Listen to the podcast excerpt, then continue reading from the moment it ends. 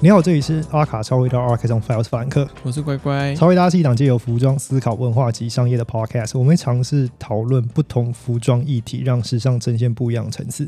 而且我们现在开通了 YouTube，那如果你是不常使用呃 podcast app 的人，你可以选择使用 YouTube 来聆听我们节目。对，我们的节目是阿卡超会打 a r c h i v e on Fire，那请帮我们点赞、转发、分享，该点都点一点，真的很需要。嗯很需要。我们今天，因为我们上次有提过一个呃现象，就是很多女装品牌开始涉足男装的圈子，对，然后她开始想要从事跨领域的设设计。那在里面，我们其实也有一个品牌，其实很有趣的现象是，它是一个很女性基调的品牌。嗯，但是他也选择了做男装上的发展，而且是以重新设计的方式去做发展，对而不是直接套用。对对对，对这部分，其实我们上次有提到过。那嗯这个品牌就是 s i 斯 m 蒙 o r 罗 o c h 夏 a，对，啊嗯那就像像你会觉得他这样做是有迹可循的吗？还是说就是他可能就是趋势这样？它增加了男装是趋势所趋，就哦你是说这件事情是他想要扩展他的市场，嗯他可能他必须做的事情，但是他选择在这个点上，是因为他有一个比较好的地基，哦，对，因为是他已经在女装上面已经建立好了一个好的体系，当他把这东西重新投入到男装上面的时候，嗯不会觉得说你只是顺便而已，对，你而是且他有在思考这件事情，他是一个风格很强烈的品牌，对对，很明确，很明确。对，就如果你从他联名成功的案例，你也可以发觉说，哎、他其实是为了今天这件事情做了很一个很长期的准备。你不是不是你的你的股东跟你讲说该做男装喽， 然后你就知道哦好 哦，因为很多品牌其实是那样。如果你只你只哦，是对，去没看的话，错，就是想多赚点钱。啊对对对对对对，或者是他们觉得市场在哪里，你你占百分之十、占百分之五都是都是占，对就是你你就是要有。嗯，呃，也比较明显是两千年初期的品牌都会有这种现象嘛，就就像比如什么 Christopher Kane，他是比较明显一点的，嗯，就是他明明就是对男装很不熟， 对然后还硬生生生的男装出硬来。嗯硬做，而且你如果看的话，他都是把他的 Prefor 和 Resort 的那种小技的东西直接套在男装身上，嗯然后，也没有没有做一个比较完整的开发。我觉得跨那种领域，就比如说男装设计师跑去做女装，或者女装设计师跑去做男装，其实都会很容易遇到这种状况。对，对，那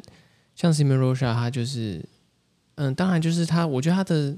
基础功很足了。对，对，所以他这次是采取重新设计的方式，嗯，虽然套数不多，对但是我们可以看到他有。品牌基因在那边。对，然后还有这方面的野心，嗯，想要认真发展的哎、。他套他品牌基因的时候，是真的是把它当成是一个男装在。对对对在在对，他在不是做把女装套在男装对身对上。对，那我们就从他最开始嗯一路讲到对，还有因男装这件事情上，因为这品牌现在讨论度也越来越高他了，其实蛮久了。对如果你他仔细蛮看的久话，在二零一二零一零，那真的蛮久的。对，如果你这嗯样看的话，大概二十二十几年。所以他他今天会有这一步，真是一个长期的积累了。这不会是对不会是临时想说我想多赚这一笔就做多赚这一笔。对啊，因为品牌经营本来就是打持久战嘛。对对对对对对。那我知道很多人知道这个品牌，他印象里面应该就是那个很童话、很梦幻，很多花，然后收腰，宫廷，然后宫廷间对对对，大蓬蓬裙，对然后多层纱，珍珠，珍哦对珍珠，还有什么粉红色呃的，粉红色， 对呃颜色基调要非常的柔呃柔，对，非常带灰，就是很浅灰粉啊，然后浅灰紫啊，然后它的白其实有点米白这样子。对对它对都是有一种，嗯、对，柔和色调，就是它的颜色都不会很显眼。嗯嗯，嗯对对对，对但它早期其实不是长这样，你说最早期对不对对？对对，完全不是长这样，我我记得它一开始，你只能说有这样的影子，但还没有发展到现在这种很明确的风格。它早期的话应该比较偏向是呃极简，不能想象，你说最对， 完全不能想象，一路一路到现在这对，一样，路到现在这样。你现在看到什么蕾丝啦，什么多层纱啦，那个东西在二十年前更不存在，他算他算二十，他有二十年了吗？还是大概十年、十几年？现在是二二年嘛。对那他从一零年开始的话，十几年对，对，快到十这几年件十对几年，因为我记得他，因为我小时候知道他的时候，嗯，他已经算蛮红的了。所以是对大概对对对一四一五，就他老爸退休的时候，对对哎对，对他已经算小有名气。他应该算，他应该算是呃，诶应该英国制衣二代，对，不爱尔兰呐、啊爱尔兰制衣二代。设计二代了。对对对，因为他他爸其实就蛮有名的。他爸香港移民哦、他在那个时候，嗯对对，移移去爱尔兰，然后反正最后在，我记得他有封爵吧，也是那种文化贡献很深的人。嗯，那先从他老爸开始讲吧。呃，他老爸应该就是我大学老师那时候的明星，所以他应该是那种九零年代的超超级设计师。因为其实我没有经历到我也没有经历过啊他老，爸的事情，我我对我我真的知道他老爸的时候已经是尾巴了。我我是完全不知道，因为我开始接触时尚的时候，他老爸已经完全 fade out， Fade 就是 out 退休了，你连看都看不到他对啊影对，子，完全消失了。对，他就是那种香港老人，然后长发。而且我记得我第超一级次看到他长发老爸的照片，以为他是印第安人。哦，他有点像， 他只差没有带那种银饰而已，然后这样，呃没有香港人，结果他是香港人，对不起，他是华人，他应该算是那种早期移民过去，然后呃带着技术进去的嘛，就是那种嗯，技术型移民。对，嗯，就是他把，他等于是有一些东西，或者会一些东西，对然后带进去，然后带人哦创去创业，对，对对对，然后去那边创业，然后呃，而且他那个年代很明显就是，你如果是设计师的话，你要做一个设计师品牌，然后你也要去包一个成衣品牌。嗯，那这时候，这时候你就会看到，就是我觉得大家对他后期的印象比较深刻的是，你在你在百货公司里面会看到他们的平价品牌，相对对他主线没有没有那么有印象。嗯，因为它主线的那个高峰期已经相对比较没有那么没有那没有没有那没有没有那么强了。嗯，然后它的风格也是蛮明显的啦，那种大花，它它的花是那种立彩那种花的装饰，然后多层纱，然后我、我觉得那个年代可能你你现在讲他说有点梦幻，但是我觉得现在看你会觉得说，哎、 这你在讲什么？哎，他他女儿更梦幻，对，呃，他那个年代来讲的话，他应该也算是呃非常非常就是那种呃梦幻一点，没有、嗯比较比较不实穿，比较没有像是那种呃一般的晚宴可以穿的东西，一定要是那种大型盛宴才可以着装的那种感觉， 就是你一层一层纱，然后下面有两层两层的那种 two 那种欧欧根纱的裙子啊，很礼服啦，对对对就不是洋装了，对对对就是礼服了，他大部分也是做那种东西，嗯所以就是，所以他们家的呃，应该说在时装产业的事业上，其实还蛮明显，就是已经那个路已经设定好了。资源也有了，对对对嗯对，尤其他老爸啦，因为他家 Dover Street，我觉得在 Dover Street 你能有一家自己独立的店，很厉害，你一定赚得盆满钵满的。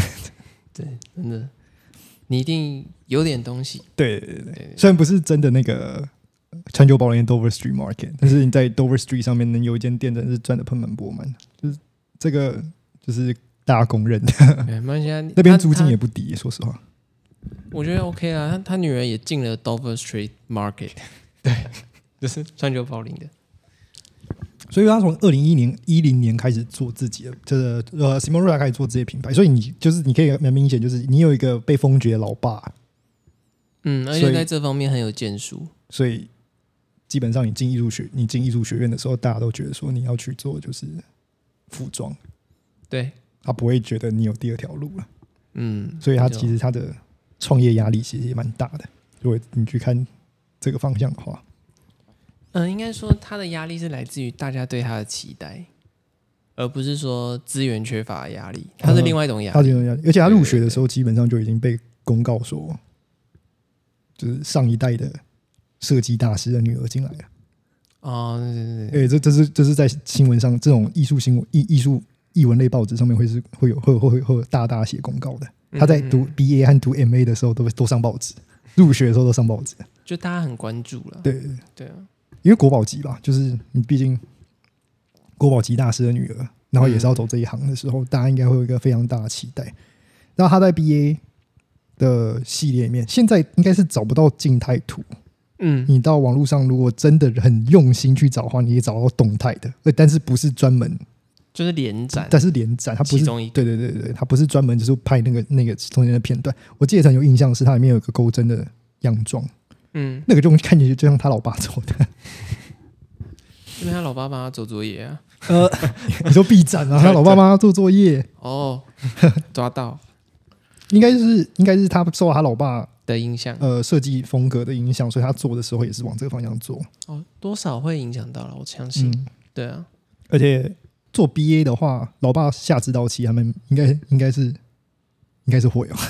我我觉得看到女儿做作业，多少会有意见呢、啊。对对对对，对嗯，就那种感 觉。哎、他我记得他六套都是都是洋装，而且都是那种长长长洋装，嗯，嗯所以我觉得他老爸出的意见应该不少。但但是这一个是学士作品里面算是比较突出的。嗯，因为这个这个是有上这，我记得他那组是有上新闻，但他在 M A 的时候就没有上新闻，我就觉是得一个 review 都没有那种，讨论度比较低。就没有。 我这个这个这个是我去我有去我有去查证的，就是他入学的时候，大家有说说啊他要入学，他要入学了，很他很兴奋，嗯但是等到 B 展出来了以后，然后他们会选，他们就是有人有人还会开始挑说，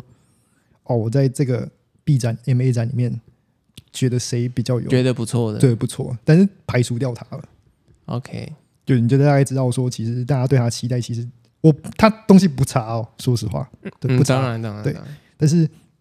可能大家对他期待更高，就是你得你得要一个完整的系列，但他拿出来的东西也不是不完整，只是跟他老爸的东西就差很多，嗯，但他对现在也算是，我觉得他在整个过程中其实一直在调整，只是说他不是那种，嗯，一季大爆发或一季大翻对盘对那对种，对，他是一个很长期的，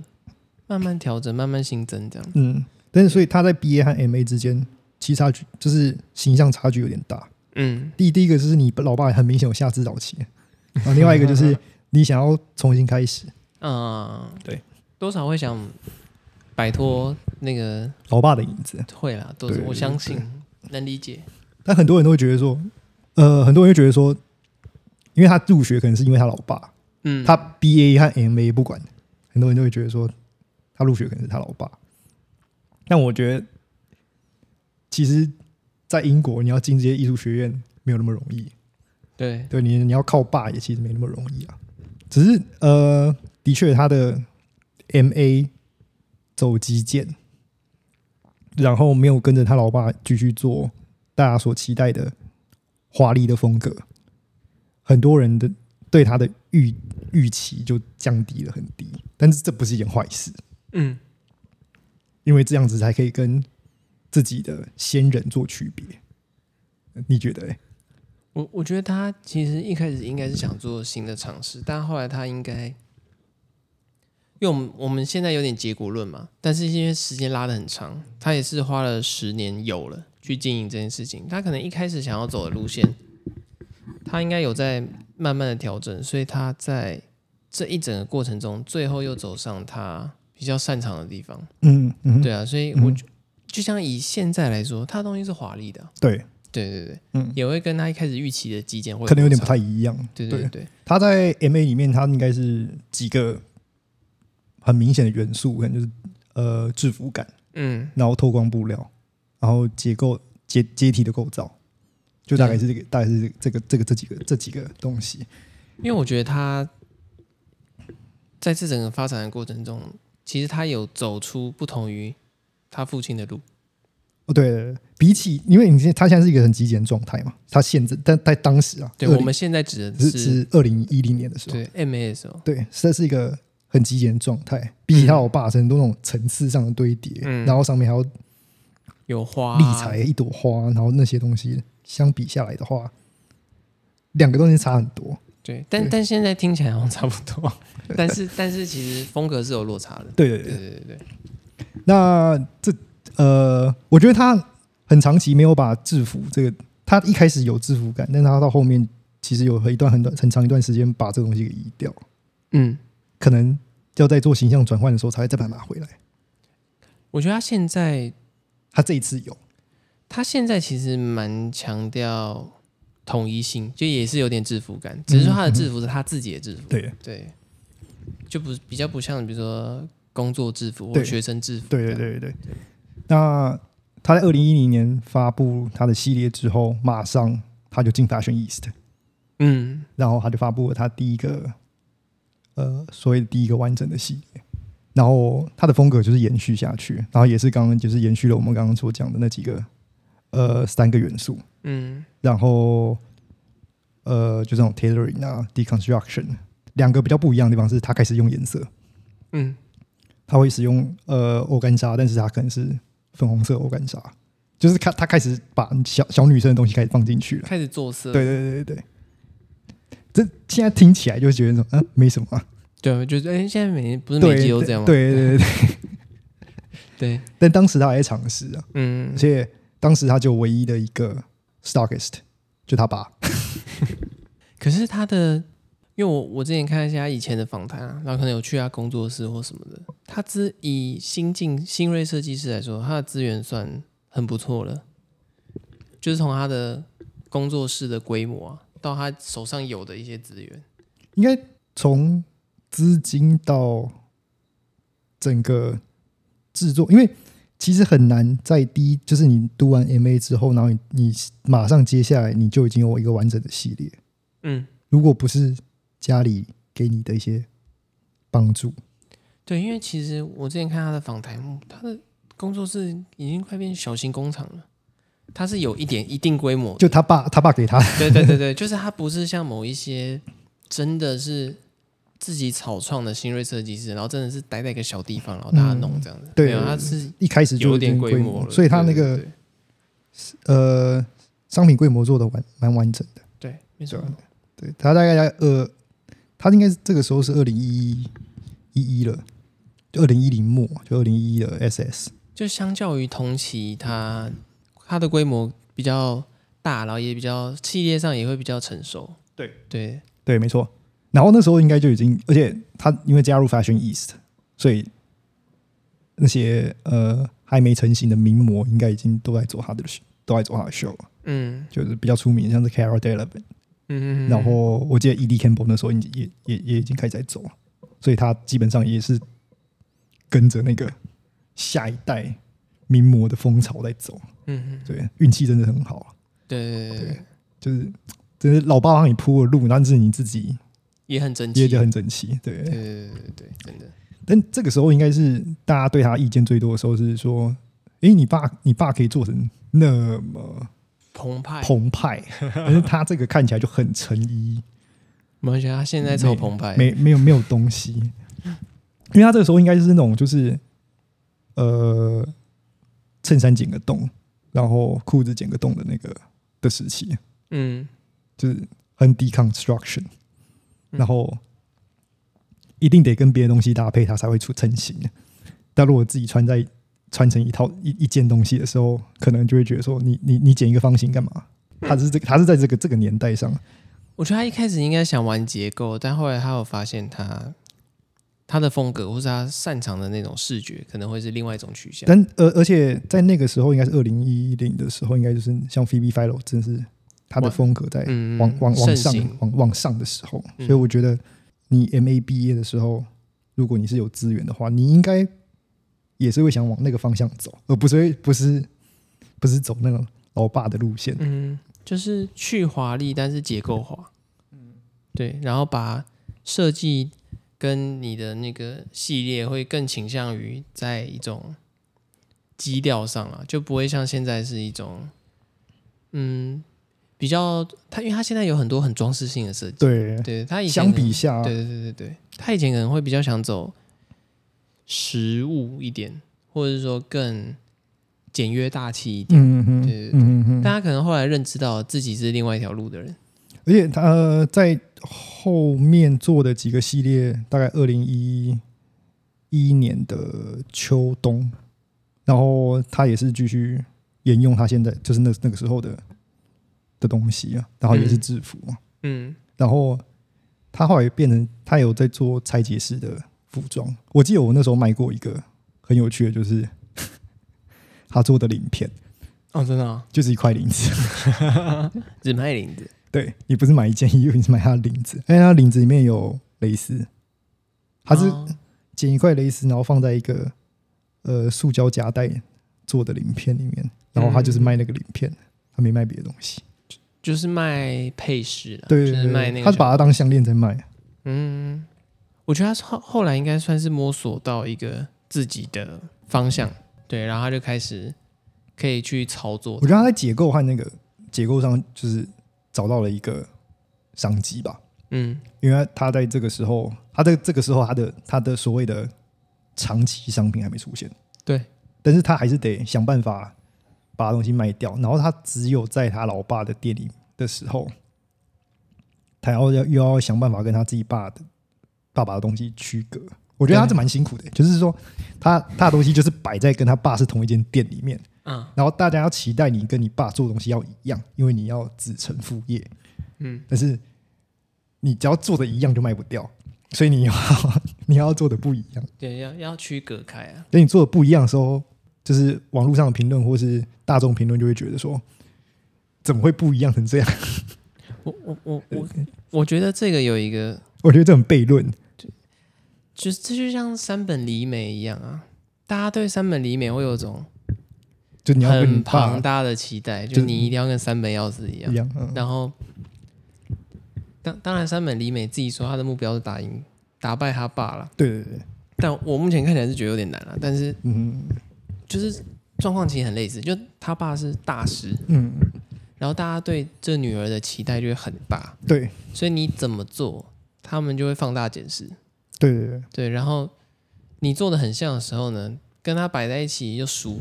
对那、你做不像的时候，又会觉得说，那、你怎么做你这怎样？么没有你对怎么 没有承袭他对对的对他的技术？对，就这种感觉。对，对到二零一一一年秋冬的时候，就像我刚刚讲，就是他已经在找寻他新的商机了。但是我觉得在这个过程之中，应该蛮辛苦的。就像刚刚刚你也讲，你也讲了。嗯，就是你要区隔你的上一代到底长怎样之外，你要怎么在同一个平台上跟他竞争？我觉得山本里面没有的压力是他不需要跟他爸爸在同一个平台上竞争。我觉得山本里美，因为里美府等于是类似山本耀司的一个县嘛。对对对，它是记记在下面。对，对对对对但是其实我觉得 Simon Rocha 跟 John Rocha 的问题是，两个品牌，他今天是放在同一，就在 John Rocha 这个店里面，嗯，然后他比如说中间真的隔了一张桌子，你左边就是卖 Simon Rocha，右边就是卖 John Rocha，、你就是要在同一个平台上跟他竞争。因为我觉得像，呃因为刚刚有提到，像山本里美是她有在，她其实也有在区隔，她会开始去做她爸不会做的东西，去接触这一类。那我觉得 Simarosha 也是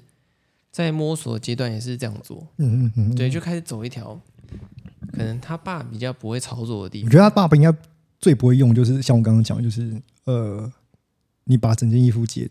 解解构成三到四样东西，然后把它一个一件一件卖掉。对，因为其实如果有看到 Simarosha 早期一点的东西，它其实蛮多那种解构组合对，不收编，不收什么编对对对，然然后后挖来挖去，对，对其实它是蛮多这种东西，现在比较少了我。觉得还另外一个程度就是他要在 John Rocha 这个店面下面需要配合他，就比如说我买。我我我我进去这个店，我不只是买 John Rocha，我也要买 Simon Rocha。嗯，他那时候压力可能有，这个是其中一个。对，当然当然，但是，但他也成功了啦。说实对啊话，没错啊因为他也当时嗯 Top Shop 需要找行经设计师做联名，他还是选择它。然后做嗯了十一件，诶，几件？六件商品。对，我觉得我记得是六个衬，六个不同衬衫，都是剪来剪去的。因为我觉得他，我觉得他蛮有趣的，就是因为他因为父亲的关系，他的结构是强的，但他又因为不想跟他父亲一样，所以他又去做了很多结区构隔，对，跟结构式的实验或是测尝试，然后最后它的设计就会形成了一种结合。对，就是你在里面看到很强的结构，但你也在里面看到很多实验性或是结构化的造型细节，嗯哦，对细节。对，或是工艺在里面。我觉得他在他在这个时候造型还是不是很强，说实话。对，没错，他造型是在某一个时期，他好像发现了自己的那个 icon，嗯，就是很标准的 Simon Rocha 的形象之后，嗯他就开始疯狂的复制这个对形象。然后他这个时期的尾巴，就是在他你刚刚讲那个之前，嗯尾巴这个很重要的一点就是他创造了一双鞋，嗯应该算是他，应该说应该说这个东西变成是他可以支撑他下一段美学的其中一个很强的支点。就是用我们好比较好理解，就是他设计出了某个爆款，就对了。对对对对对对用那个这现在的现在的逻辑去讲，就是他对设计出呃某个爆款，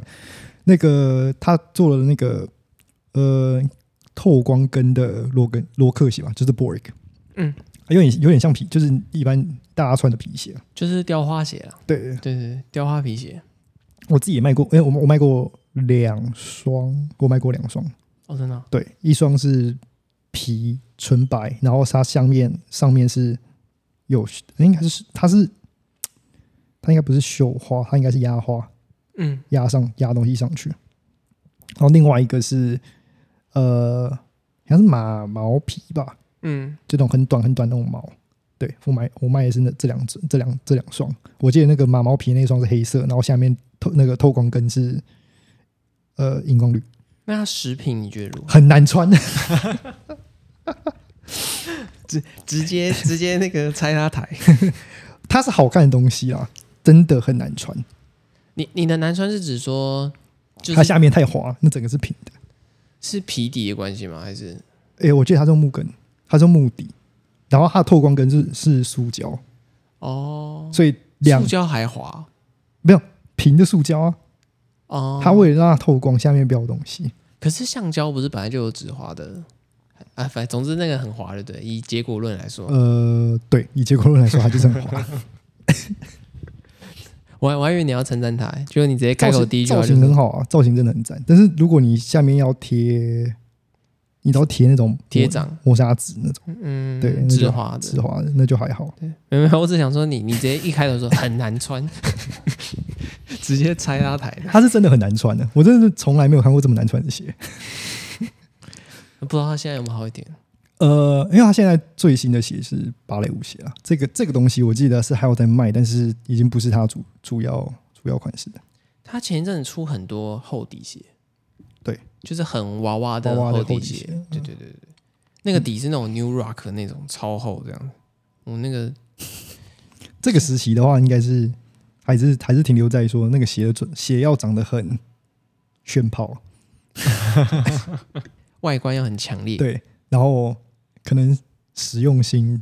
还好就好。造造型造型比较重要，因为他后来出的那种，他其实都有固定出那种英式皮鞋嘛，就像雕花、啊、或是什么，有对点像学生或者什么的对那种皮对鞋对，然后都出的是它这个很秀气的那种。它这个就是跟着那个一起出啊，就是它如果是平的状态，就是你刚刚讲那种鞋，嗯，然后如果它是有有加那个塑胶呢透光跟，它就是长得就是高跟鞋模样，嗯，所以它是它其实是一套的。因为他现在有出那种皮鞋，对不对？对对，对我觉得那个就是从那个这个时期衍衍生起来、衍生出来衍生出来的。但是他如果没有这个写的话，他应该在平面媒体出出来的次数应该不会很多。嗯，说实话，他等于是他用鞋去延伸出了他的风格。对啊，诶，这个也才二零一一，写我们刚才讲的是二零一一年 Autumn Winter，、嗯所以就在个二零一二年左右的时候，这个时这个时期还是很很注重，就是你一定要有一个一个单品，可是他这样子蛮蛮快的耶，其实他这 样子，有爸爸，有爸爸。好，对 对对对对对，他这样两三年就有爆款哎、了，你看他他其实蛮同快他的同期的那个谁，他同期的 J.W. Anderson 哦还在辛苦，还在辛苦当对，中，那时候还在对，辛苦他，在辛苦当中，还在不断尝试各种实验哦，对对对对对，但他们是不同类型的，设计师啊。对，对因为 J.W. Anderson 是一个每一季都要给你新东西的那种人，对对对，他这个时候已经从二零一零年做到二零一一年 Autumn Winter 了，所以他这我看一下啊、2二零一零年秋呃，他这应该是二零一零年的 Spring Summer，嗯，然后做到二零一一的秋冬都长一样，就是风格是延续风格，是完完全延续的。然后又生出了爆款，它最多就是颜色上面又多加了一点点不一样的东西而已。但是它嗯比如说它一开始用的纱不会是粉红色，然后等到它后期它就很粉红色的纱就用比较多。不过它好像颜色一直都是，它是走那种，它这一季是某几个颜色，或者某几个它偏好的颜色，然后它就一直做，一直做，一直做这样。对，对对对，它加的蛮慢的。这时候你就觉得已经大概两年了，然 后差不多，对啊，就是东西诶差不多，长得怎么差不还没多？有，怎么还没还没生出一些更新奇的东西？嗯，但是它就是这么慢，这有点像男装啊。如果你哦对，对对如果你对去对看对那个就是以做法的话速度变化的速度，不是不是 revolution，比较偏向是 evolution，演化，演化对，演啊这化种演化的，对，不是给你一季翻盘的。嗯，但这个时候都是靠爸。那你你觉得，就是整个我要怎么讲？整个过程过程当中，哪些特点你觉得它有延续到它现在我觉得这个过程？我觉得，因为在我自己看的方式，其实我觉得他的，他他很有趣的事情就是，因为他爸靠结构嘛，所以他一开始就一直很不想做这件事情，嗯然后就一直往另外一个方向去做，但是后来结果他发现，他对这件事情其实有是擅长的，就是结构对，但他的擅长点其实后来他有发现一条路是跟他爸是不一样的，嗯所以他就是把这件事情开始一直延伸下去，嗯一直复制，所以形成了一个我们现在对它的理解认知的一种轮廓，轮廓，嗯就是很明确的轮廓，你对一看就知道，好，我知道是谁这样。嗯，然后他曾经为了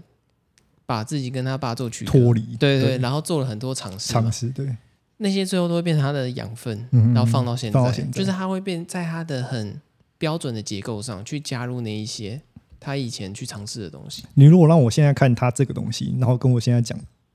他今天这个模样，嗯我连接不起来。对，他他有种他这方面算是，比如说好，比如说他结构上算是被动天赋好了。嗯，他一开始主攻是某一个其另外一个领域的职业，对。对对然后后来他发现他的被动好像不是跟这个职业的组合会形成另外一个路，对。然后他最后才发现，对然后就往那个地方走，这样。像你可以从他毕业看出来，就是说，好，爸爸叫我走这样子，我来，我我我要走这样子。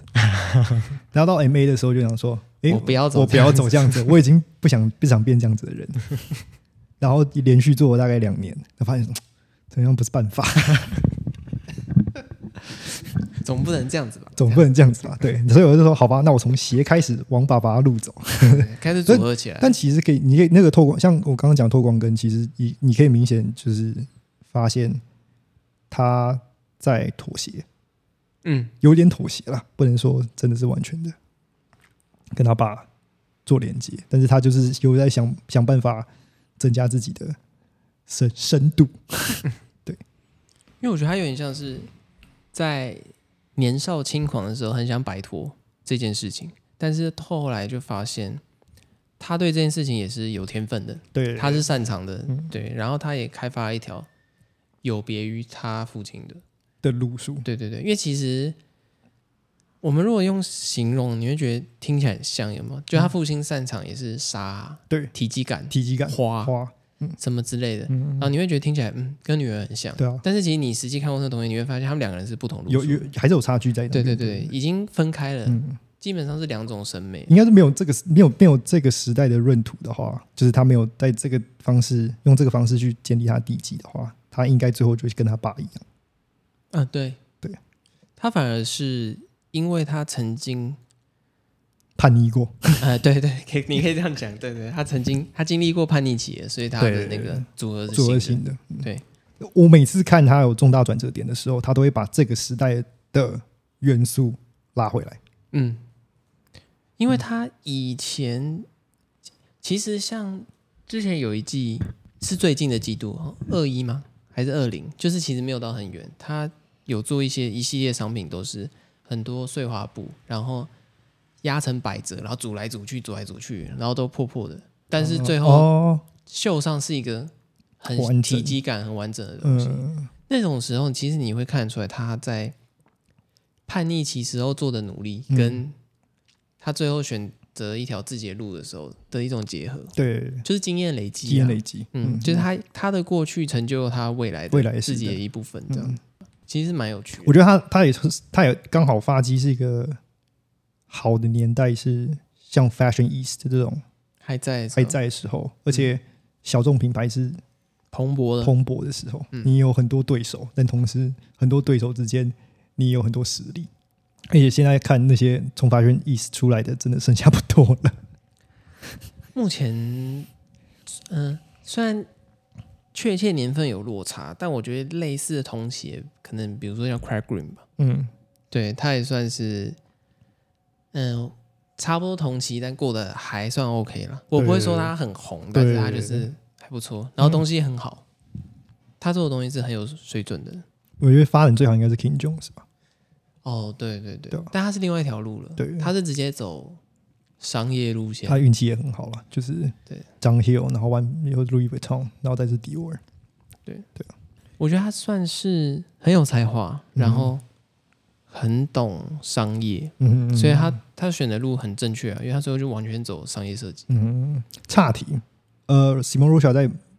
呃，我记得在他下一个时期的时候，嗯，他其实是有被选为 Longvan 人选之一。哦，你说我记得是当时王孝兰想选他，当时那个不知道讲落谁家的对时候，对对那对种对，对我觉得真的说王孝兰有想选他，嗯只是我觉得他跟阿巴斯还是有点落差了。你说当时嗯呃，他们想选的方向，他们应该更想选法师一点，哦，对他，太硬了，就是比较硬硬挺，比较英式一对点，对对，他太对硬实了，他太硬 了，所以就没办法。发式哦，所以他都选那个谁，选了一个做像 Michael Kors 的那个法国人，啊，然后后来又选 Gerard，但是那个 Gerard 都就可惜啊，其实他做的不差、欸，但就是对，就很可惜。对卖不动，好，那我们大概转回来，嗯、我们大概会分好多个时期讲没错， Simon Rocha，那我们今天讲的是他发迹嗯，的时期，就是怎么脱离爸爸就叛逆期，叛逆期。对，我们先讲他叛逆对期，，如果大家，我觉得这个这个比较难找的地方是，他是 BA 已经找不到存档了。嗯，然后你 MA 的话，你需要点，你需要 Google 能力强一点，当当时的社群媒体没没那那么么发丰达。对，然后资料很多都是大品牌，对对对，对，这种小品牌或是学校必展，对不太有不太有资料资料。然后，如果大家还是想要找的话，呃，Vogue 的确是有收录 Fashion East，、嗯所以在那三季，他到二零一一年 Autumn Winter 的时候都可以找得到。嗯，大家可以看一下，跟现在真的差很多。没错，就除了你现在看到什么什么什么什么，呃呃，雕花、印花、绣花都不存在。就你们看回去，哦，这是 Simon Rocha，对 对，这是 Simon Rocha，就是有他他们家是有那个本钱帮他做这些东西的，只是他没做而已，哦，对对对对，对大家现在都做了。对嗯有一个自己一套的方对式，对对，其实已经跟爸爸不一样了。对跟爸爸不一样。对，这这个时期是脱离爸爸的掌控。对，对，那我们我们预告一下下一个时时期，我们会大概 focus 上在他爸要退休，嗯，那和他怎么在他爸爸退休的时候找出一个可以区分他跟他爸之间的东西？就等于是他开始独立，对，要开始独立的时候，对他开始独立，然后可以把他爸踢开，这样。 妈妈的钱是我的，对对对对妈妈的投资人的钱是我的，你你就给我好好退休， 对对对对，你你你乖乖坐着。乖乖坐着。对对对好，我们大概今天就到这边，对，喜欢我们节目记得追踪我们，订阅我们 YouTube，在各大平台给我们五颗星。我们 IG 是 archives 打 on 打 fire，记得点赞转发。有任何意见或想点题，也可进行 IG 小盒子和 Gmail。如果想更进一步支持我们，也可以抖内我们一杯咖啡，让我们有更多的创作动力。好，今天先这样啦，好，拜拜。拜拜。